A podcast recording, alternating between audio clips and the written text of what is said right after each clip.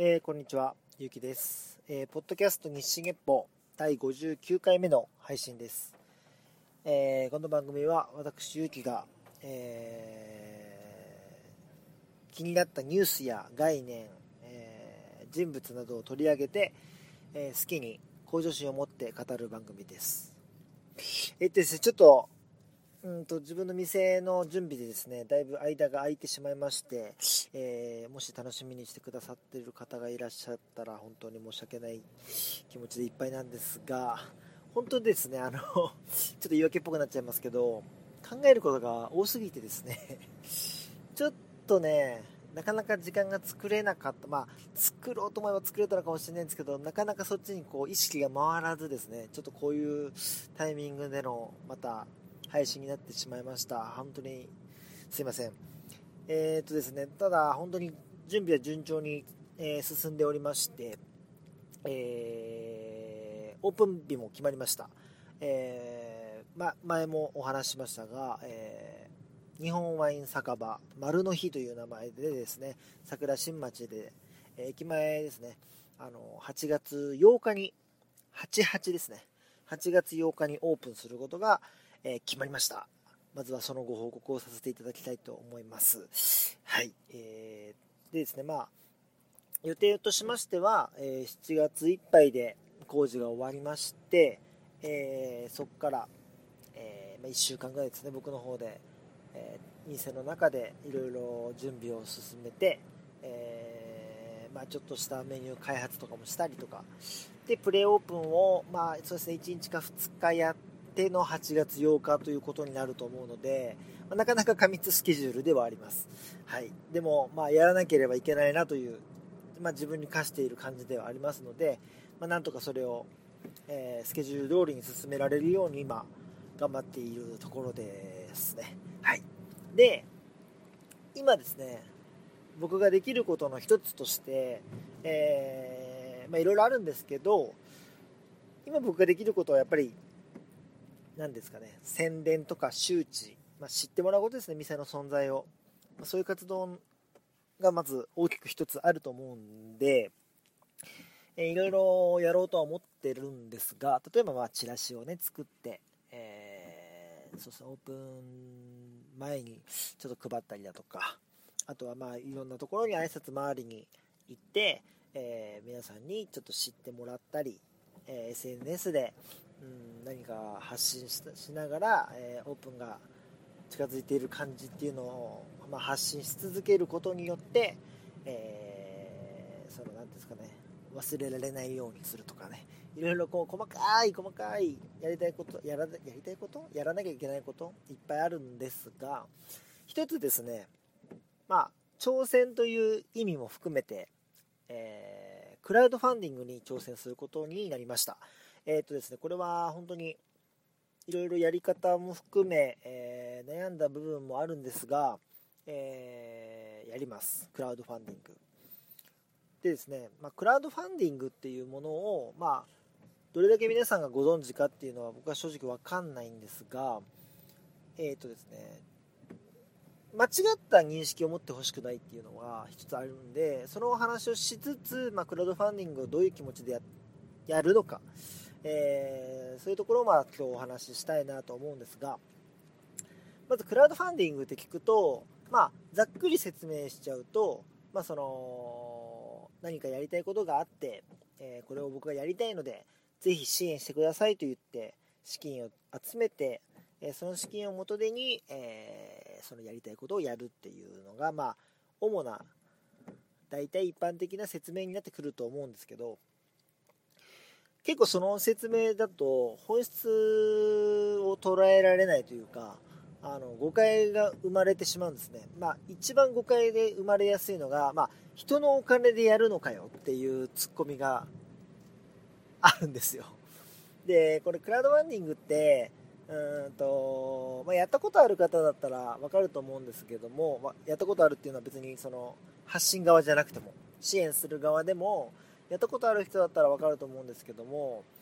あんまりですね、その、支援、本当にお金だけ出して、頑張ってね、みたいな構図っていうのは、あんまりないんですよね。まあ、例えばうーん例えばそうですね動物大好きな人が、えー、その保護猫の活動を応援したりだとか、えー、殺処分ゼロの、えー、動物園あ動物を動物殺処分ゼロを目指すための活動をしている人たちに、え支援するとかっていうそうなんかなんていうんですかその自分ができないけど代わりに誰かがやってくれることを応援するみたいな構図出すですと 構図出すとって言ってましたけど構図ですとそういう例えばじゃあ3000円とか5000円とか支援して自分もそれに参加している、まあ、要は自分がずっとやりたかったと思っててるけど全然できてないこととかを代わりにやってくれてる人に支援することによって自分もその当事者になれるっていう、まあ、大きな、まあ、まあ、クラウドファンディング用語でいうリターンがあるわけですよね。そういう構図のものっていうのは、まあ、本当に純粋にお金だけの支援っていうのはあるんですけどお店をやりたいとか何か商品を開発したいとかそういう時って大体リターンっていうものでちゃんとそのお金に見合うものが返ってくる、えー、そういうものが多いんですよ。なのでどちらかというとあの投資とか支援っていうよりかは予約販売っていう位置づけのものも結構多いんですよクラウドファンディングって。でこの予約販売って予約販売って何っていう感じも一瞬思うかもしれないですけど結構冷静に考えると当たり前のことで例えば映画見に行く時にネットで予約する時って、えー、あらかじめお金払いますよね。でお金を払って、えー、その当日を迎えてそのサービスを受ける。なのでサービスを受けてから、えー、お金を払うっていうわけじゃなくて先にもうお金をお支払いしておいて、え、後日そのサービスを受けるっていう構図ってまあよくある話だと思うんですよ。ホテルの予約とか、えー、そうですね。いろんなことがそういうことってあると思うんですけどそれを要はクラウドファンディングっていう何、えー、て言うんですか？経路をえー、経由して予約販売予約購入をするっていう構図っていうのは割とクラウドファンディング界ではメジャーな形なのかなと思うんですよで、まあ、僕はそのクラウドファンディングっていうものに対しての、えー、知識っていうのはすごい詳しいわけではないんですけどでも多分平均よりは詳しいかなっていうぐらいなんですねまあ、クラウドファンディングとの出会いっていうのは、僕の中ではカンブリア宮殿ですかね。多分5、6年ぐらい前に、レディー4っていう、えー、クラウドファンディングサービスがあるんですけど、そこの特集をされていて、あ、こういうサービスがあるんだと。えー、例えばですね、昔だったら、何か事業を始めたいという時に、あのー、自分で企画書作って、いろんな例えば会社の社長さんだったりとか、えー、資金を持っている人たちのところに、えー、挨拶に回って、えー、やっと1人、えーと、資金を出してくれる人が見つかって会社を立ち上げられたんですみたいなエピソードって結構あったんですよ。その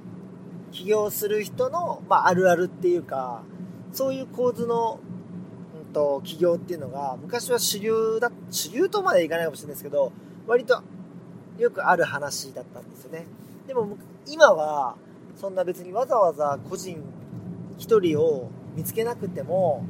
要はいろんな人が見ているサイトを経由してみんながちょっとずつ資金を出してくれるよねっていう、ま要は SNS 全盛のこの時代だからこそできる形っていうのが新しい形としてえー、出てきたんだなっていう認識がクラウドファンディングだったんですよ。で、当時は僕はまだ全然飲食店をやるのか、何か違う事業をするのか、何も決めてないですけど、いつか絶対こう経営者になりたいっていう気持ちがあったんで、ああ、こういう仕組みがあるんだったらいつか利用したいなぐらいだったんですね。で、まあ、クラウドファンディングやったらどういう形があるのかななんて常にこうアンテナ張りながら今に至ってきたんですけども、まあ、え、ー、と、最近だとですね、あの、例えばキングオブの西野さんとかは、クラウドファンディングをすごくうまく使って、えー、絵本を作ったり、いろんな活動をされていると。で、僕はやっぱりその、西野さん、ね、よくこのポッドキャストも出てくると思うんだけど、話、あの、彼の動向っていうのはかなり興味を持っていていろいろ見ている人間としてクラウドファンディングっていうものに対しての知識認識っていうものもどんどんどんどん、え精度が上がっていってまあより理解を深めながら、えー、興味を持っていってるっていう状況が今まさに今なんですよね。で今このタイミングで、えー、僕が飲食店をやると。でその時に、えー、お金が足りないわけではないんですよ。まあお金はもちろん、えーと、借りてます。借りてますしえっ、ー、と十分ではないです。なんですけどお金を誰かに支援してもらわないとお店ができるできなくなってしまう。っていうような状況でクラウドファンディングをやるっていうわけではないっていうことがまず前提としてあります。じゃあなんでクラウドファンディングをやるのかっていうことですよね。これもね大きな理由がそうですね。3つですかね。3つあります。1つはもちろんクラウドファンディングで資金が集まることによって、えー、お店の運営っていうものが、えー、本来、えー、予測していたものよりかは安定化すると思うのでそこのメリットっていうのはやっぱり資金面という部分ではあると思います。ただですねこのここの裏返しがちょっとまた勉強すると面白くてですねクラウドファンディングって、まあ、サイトを立ち上げてサイトというかそのページを立ち上げて、まあ、何かしらのサイトを経由してやるわけなんですけどもそこでやっぱりその手数料っていうのがかかるわけですよ。大体まあ15%から20%です。どこのサイトも。で、まあ20%だとして、まあ、計算しやすいんで、20%だとしたら、例えば100万円資金が集まったとしても、20万円クラウドファンディングサービスを提供している会社にお支払いをしなければいけない。なので、手元に残るのは80万ということですね。まあ、なので、えー、80万なんですが、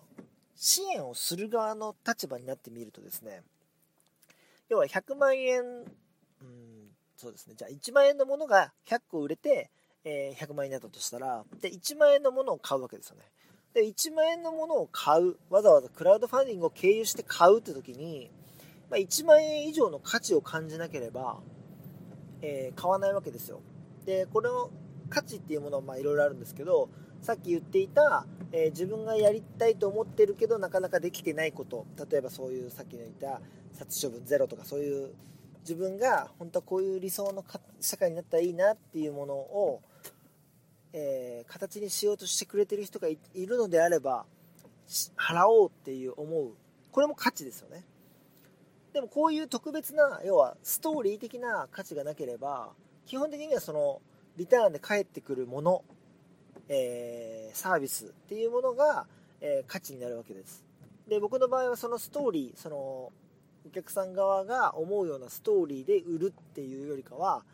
えー、予約、さっき説明した予約販売のようなものを中心にクラウドファンディングをやるつもりなので、例えばなんですけど、そうですね、じゃあ、1万2000円分のサービスを1万円で売りましょうっていう話になるわけですよ。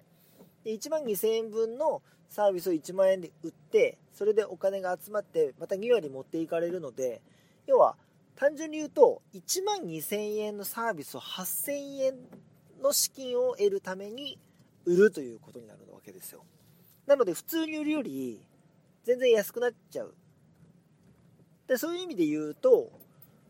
本当にじゃあ100%資金だけのためにためにやるにはリスクデメリット大きいんじゃないのっていうところがあるんですよでここが数字上の話ですねでじゃあなんでやるのかって言ったら2、3になるわけなんですけども、2番、3番の、えっ、ー、と、理由になってくるわけなんですけど、ちょっと1番の理由を説明してる間に言っておきたいのが、それでもやっぱり、えー、資金がまとまって、えー、確保できるっていうのはメリットにはなるわけですよ。そもそもクラウドファンディングっていうものがなければ買ってなかったかもしれない人がいるわけなんで、そういう意味で言うと、まあ、一つの売り上げを立てる入り口として、えー、そうですね、あの、ありだということですね。なので、クラウドファンディングっていうものを通じて物を販売するということは、そんな単純に、えー、人のお金を使って起業するとかそんな単純なことではなく、えー、儲かることでもなく、えー、一定の資金は集まるけれども、え決してそんなウハウハではないぞっていうところはまず一つ 理解していただきたいなと思います。あの そうなんですよ。結構ねシビアな部分も多いわけです。はい。まずそれが1番ですね。で2番3番の話になってくるわけです。まずじゃあ2番目ですね。これはもう簡単に、えー、宣伝ですねあのクラウドファンディングの、えー、サイトとかを見ると面白いんですけど、えー、プロジェクトが立ち上がっていてじゃあ例えばそうですね何々っていう町に温泉を作りたいっていうプロジェクトが立ち上がってたとして、えー、そのプロジェクトえー、目標がじゃあ200万としましょう。200万だとして、えー、残りがじゃあ例えば30日で今50万円貯まってますっていうとこう25%達成中っていうこう数字が出てくるわけですよ。であの数字を見てあこんなに応援されてるんだなって思ったりあ全然このここ応援されてないなって思ったりするわけですね。なのでそのサイトを見ている人はそのたまたま見た出会ったプロジェクトに対して、えー、盛り上がり度だったり自分とのマッチ度自分がそのサービスを受けたいかなっていうそのマッチ度とかを見比べてそのプロジェクトに、参加するかしないかを検討したり、興味を持ったり、え要はその店をそのサービスそのプロジェクトを知ることができるわけですなので一定の宣伝力はあるんですよね。でこれはまあやっぱりあのクラウドファンディングのサイトの力だったり、えー、宣伝力によってだいぶ変わってきてしまうので、えー、それは本当にサイトによって特徴があったりするんですけどそこの宣伝っていうところも含めて多分 20%15% から20%っていう価格が設定されてるんだろうなって僕は思ってます。で僕はやっぱりそのさっき言っていた今自分がやるべきことの一つとして宣伝活動広報活動とかなので、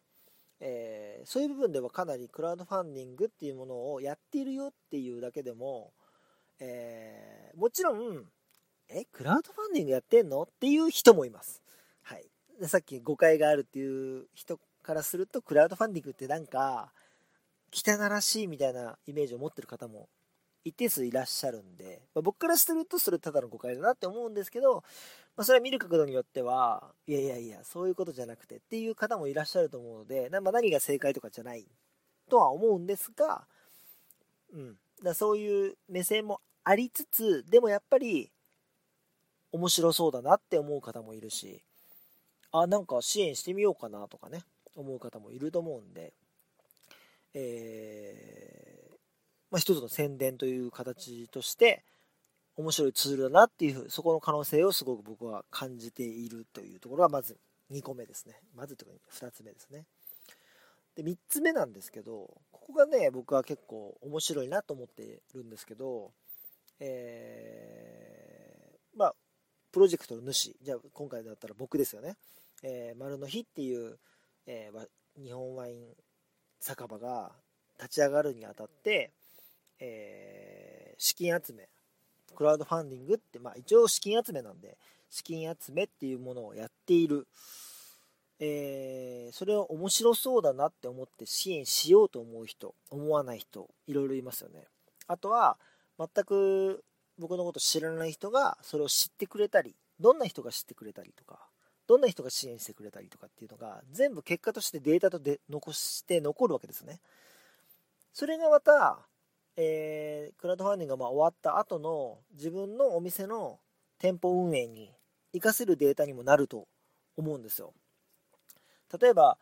全く僕のことを知らない人の中で、えー、8割ぐらいの方が、じゃあ40代女性が支援してくれたっていう結果が出てくれば、僕はやっぱりその40代女性の方をターゲットに、えー、重きを置いた方がいいんだなっていう経営戦略が練られたりだとか、あとは例えば、うん、意外と僕が思ってないようなターゲット。えー、そうですね。じゃあ、60代男性とかね。意外に20代男性とかね。そういうどれぐらいの人がこのページに興味を持って支援してくれたのかとかねそういうデータがまず取れるしあとですねこれと一つ紐づいて僕的にはちょっと面白い結果として楽しみにしてるのは 僕のこと知ってる人ですね。知ってる人が僕に対してどういう印象を持っていて、まあ、もちろんさっきのクラウドファンディングやんのかよっていう誤解も含めてどういう人が支援してくれてどういう人が支援してくれなかったのかなっていうのは結果として分かるわけじゃないですか。例えば僕が友達300人いたとしたら300人のうち例えばじゃ 100, 100人が支援してくれたとしますよね。あとその残りの200人の中にえあこの人支援してくれると思ったのにって人もいると思うし逆に100人の中にあこの人支援してくれたんだって人もいると思うんですよ。ここのなんだろう僕の中でのデータって結構なんだろう個人的な感情の部分でも興味あるし、えー、ビジネスとして、えー、自分がどう思われてるのかあとはどういうふうに人を行動に移させてるのかっていうのも見れるなってことを考えると非常に面白いなと、えー、そのデータ欲しいなっていうふうに思ってるんですよね。やっぱりこれからまだ出会ったことない人が僕に対してどういう印象かっていうのはやっぱり表面的な部分だったりだとかあとは本当に直接的にその僕が用意してるリターンとか、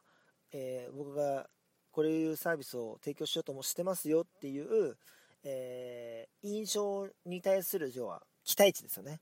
っていうものがやっぱ反映されてくると思うんですけど僕に対してもこういうやつだって分かってる人からすると僕の多分日頃の行いだったりとかその人へのなんだろううんま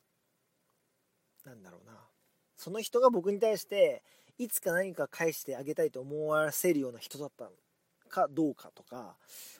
やっぱちょっとこう違う価値がまた出てくると思うんですよね。で例えば お店やるよって言った場合ああ行く絶対行くねってみんな言ってくれるんですよ大体本当にみんな言ってくれます本当にそれは嬉しいんですけどそのうちじゃあ誰が来てくれるのかなっていうのってリアルな話あるじゃないですか。なんかやっぱ社交辞令で絶対って言ってくれ、絶対行くよって言ってくれてるんだろうなっていう人もいるし、この人は絶対来るって、来るだろうなって、来てくれるだろうなって思う人もいるし、僕のその予想が当たってるか外れてるかっていうのも一つのデータとしてクラウドファンディングっていうのはなんか存在意義があるような気がしていて僕が逆の立場だったら、僕が、えー、じゃあ A さんが立ち上げたプロジェクトがあったとしたら、A さんのことが好きで、A さんとこれからもずっと仲良くしていきたい。で、A さんの活動も応援してるってなったら、僕はそのリターンが多少弱くても、えー、支援しちゃうと思うんですよ。その分、えー、てうんですか？支援してくれてありがとうっていう、なんだろう、感謝もされるでしょうし僕がなんかえー、ですかねピンチになった時にあの人自分がプロジェクト立ち上げた時に支援してくれたし何か自分も助けてあげなきゃって思ってくれるかもしれないし純粋に応援してるっていう気持ちを分かってほしい要はうーん例えばですけど本当にそのサービス受けたいんだけど、なかなかタイミングが合わなくて、行けなかったとかっていうことあると思うんですよ。僕の今さっき言ってた、お店絶対行くよっつって、来ないじゃんみたいな人っいると思うんですけど、来ないのか、来れてないのかって分かんないじゃないですか。本当に来ようとしてくれて来れないのか、そもそも来る気がなくて社交辞令を言ったのかなって分かんないわけですよね。で僕はその分かんないだろうなっていうのが自分の中で分かってるから自分が逆の立場で、えーと、そのクラウドファンディングやってるよっていうのが投げかけられたら僕は絶対あなたを応援してるっていう気持ちを伝えたいで今このクラウドファンディングに参加することによってそれを伝えられるんだったら俺参加するっていう気持ちが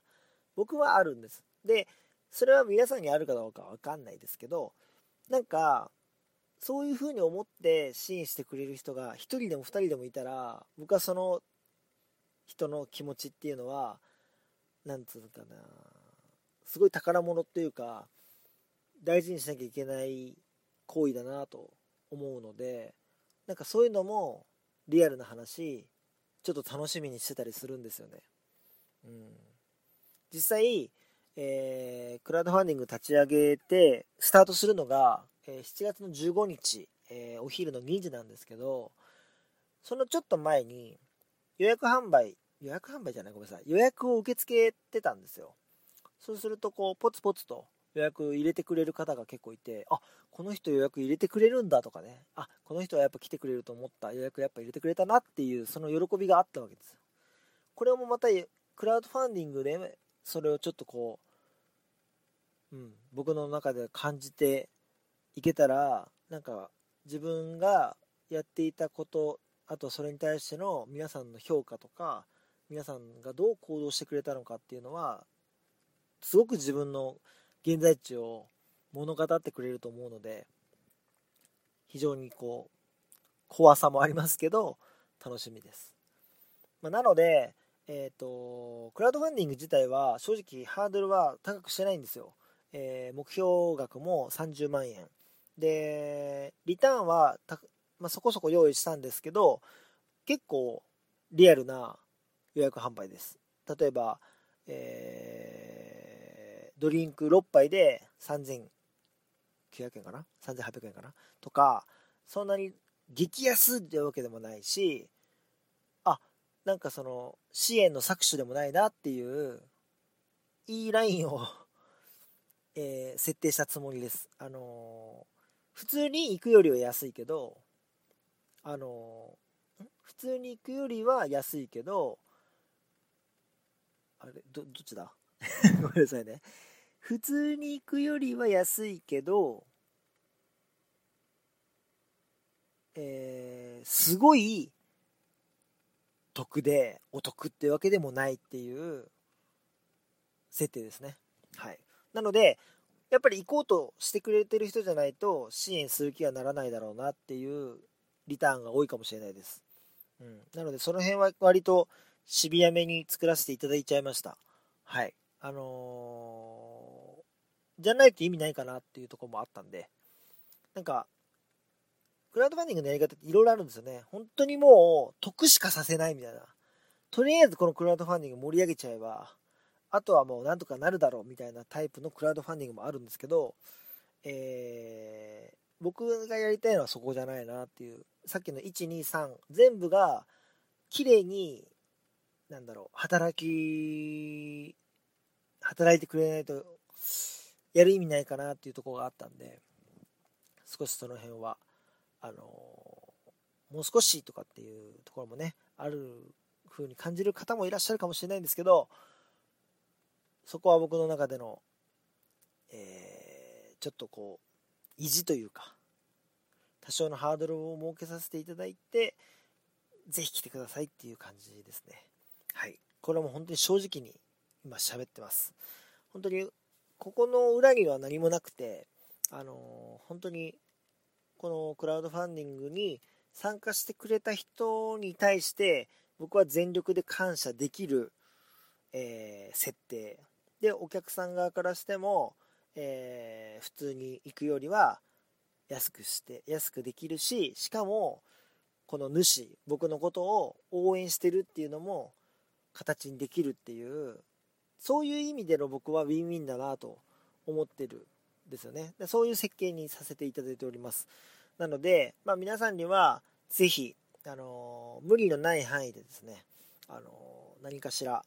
これだったら支援してもいいかなっていうものを見つけていただいてえー、支援していただけたらすごく嬉しいです。で、もちろん、支援だけが全てじゃないので、あの支援はちょっといいリターンがね、なくて、マッチしなかったけども、手伝いたいよっていう人は、ぜひ、あのシェアとか、まあ、ツイッターをリツイートだったりとか、あとは、インスタグラムをね、ちょっとこう、宣伝していただくとか、例えばそういうことでそういう一つ一つのちょっとした協力が大きな力を生むと思っていて僕は今回のプロジェクトの名前も元気玉プロジェクトっていう名前にさせていただいてるんですよ。で、こんな名前は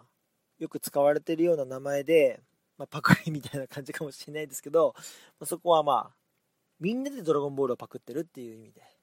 共犯ということで、僕の中では、皆さんからちょっとずついただいた元気玉でフリーザを倒したいっていうことなんで、ぜひ協力をお願いしたいなと思っている次第でございます。はい。まあ、いよいよですね、この7月15日にクラウドファンディングが始まって、えー、7月の、そうですね、2週、2週間後には、えー、物件の引き渡しがあり、で、そのさらに1週間後にはもうオープンと、意外と時間がないんで、これからまたバタバタすると思いますけど、ちょっと合間見つけてまた更新していきたいと思いますので、その辺も合わせて楽しみにしていただけたらと思います。はい。ちょっと今日はこんな感じですかね。まあちょっと次回が第60回になるんで、ちょっと節目なんですけど、うん。それはオープン直前スペシャルみたいになるのかなと思います。それもどうかお待ちください。よろしくお願いします。えー、メールお待ちしております。えー、日進月歩アットマーク Gmail.com、24GEPPO アットマーク Gmail.com です。えー、ツイッターが YUUUU アンダーバー1009。えー、インスタグラムが今、お店のアカウントができまして、えー、丸の日19ですね。アカウントが。丸の日は MARUNOHI、えー、で、数字の19ですね。19はまあ、2019年に始まったよっていうのも含めて19にしました。はい。えー、ちなみにインスタグラムと同じアカウント名で Facebook もやっております。はい。その辺全部フォローしていただけるとめちゃくちゃ嬉しいです。で、僕が多分ちょいちょいクラウドファンディングとかブログとかいろんなもリンクを貼ると思うので、ぜひその辺もリツイートとかシェアとかしていただけたらめちゃくちゃ嬉しいです。はい。ちょっとね、お願いが多くなっちゃいましたけど、本当に今ね、僕ができることっていうのは、お店をまず知ってもらって、来てもらう活動ですね。で、もちろん、来てくださった方に満足してもらえるような準備っていうのも同時にしているので、えー、オープン前までにその2つを、まあ、力を入れてやっていく。あとは、まあ、スタートしたら、その後のやるべきことっていうのがまた発生してくると思うので、あの、その辺も視野に入れながら、ちょっと今、目の前のタスクをね、消化しつつ、ちょっとこう、いろいろ考えていきたいと思います。また報告させていただきます。はい。今日はこれぐらいでお時間となります。お相手はゆうきでした。また、来週か来、来週か。はい。よろしくお願いします。さよなら。